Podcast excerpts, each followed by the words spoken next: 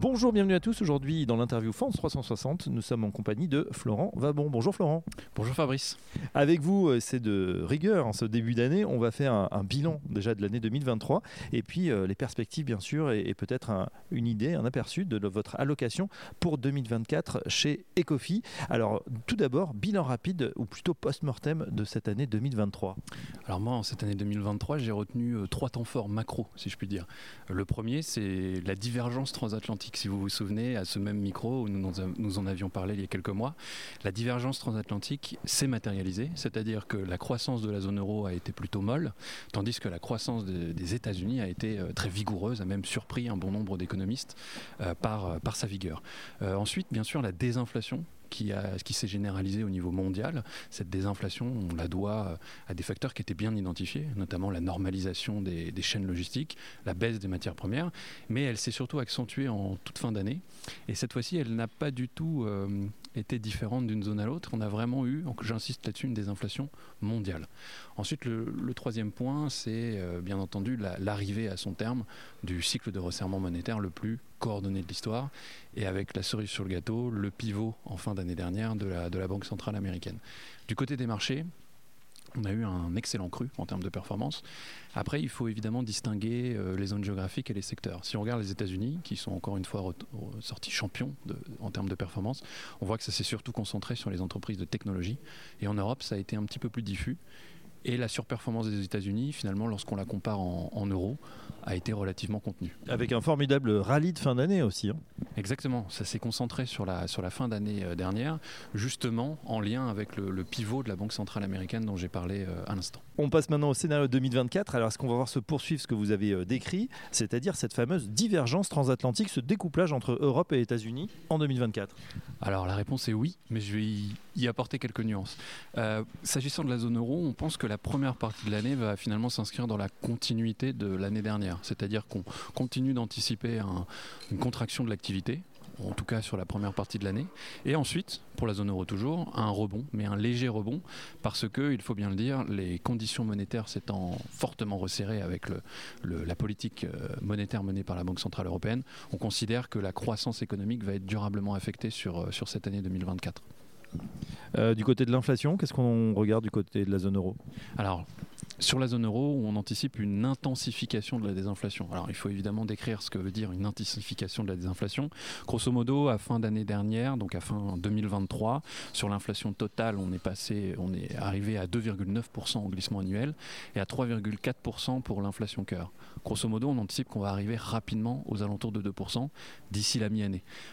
Pour quelle raison? Eh bien parce que l'inflation en zone euro est quand même de nature assez différente. Elle est majoritairement guidée par un choc d'offres, matières premières, chaînes logistiques. Tout ça est en train de s'apaiser. Il ne reste plus que les services guidés par les salaires. Mais là aussi, les salaires, nous les anticipons euh, en décélération bientôt.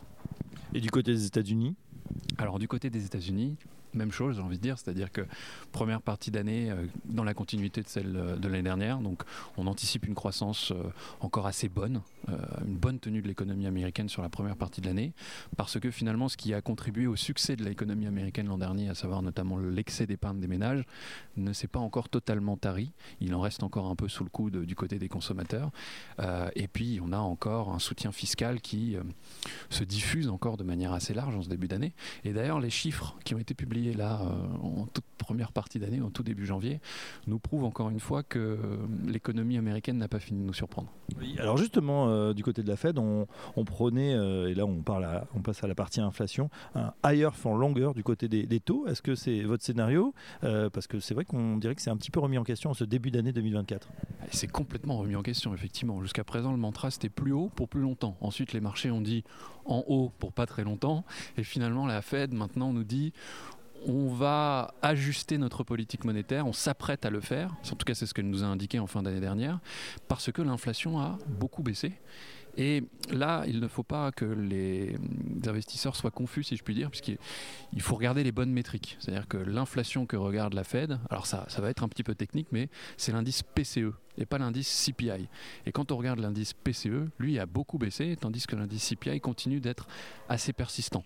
Mais la Fed est consciente de cet écart qui existe, donc c'est pour ça qu'elle est encore relativement prudente. Mais ce qu'elle nous indique, c'est que finalement le totem des 2%, qui avait été érigé comme étant la cible fixe tout au long de l'année dernière, bah, c'est plus vraiment ça. C'est-à-dire qu'ils euh, ont envie de sécuriser l'atterrissage en douceur. C'est ça la question. Donc, la Fed pourrait effectivement baisser de manière assez précoce si je puis dire, par rapport aux anticipations qui étaient, qui étaient encore les nôtres et celles du marché il y a quelques mois, plus tôt, en effet, en termes d'ajustement précoce. Du côté des banques centrales, comment ça se traduit? Alors justement, euh, c'est vrai que le marché est parti un peu vite en besogne. Et euh, typiquement pour la Fed, le marché anticipait des baisses de taux dès le premier trimestre. Ça nous paraît prématuré. D'ailleurs, la Fed a tenté d'essayer de recadrer les anticipations.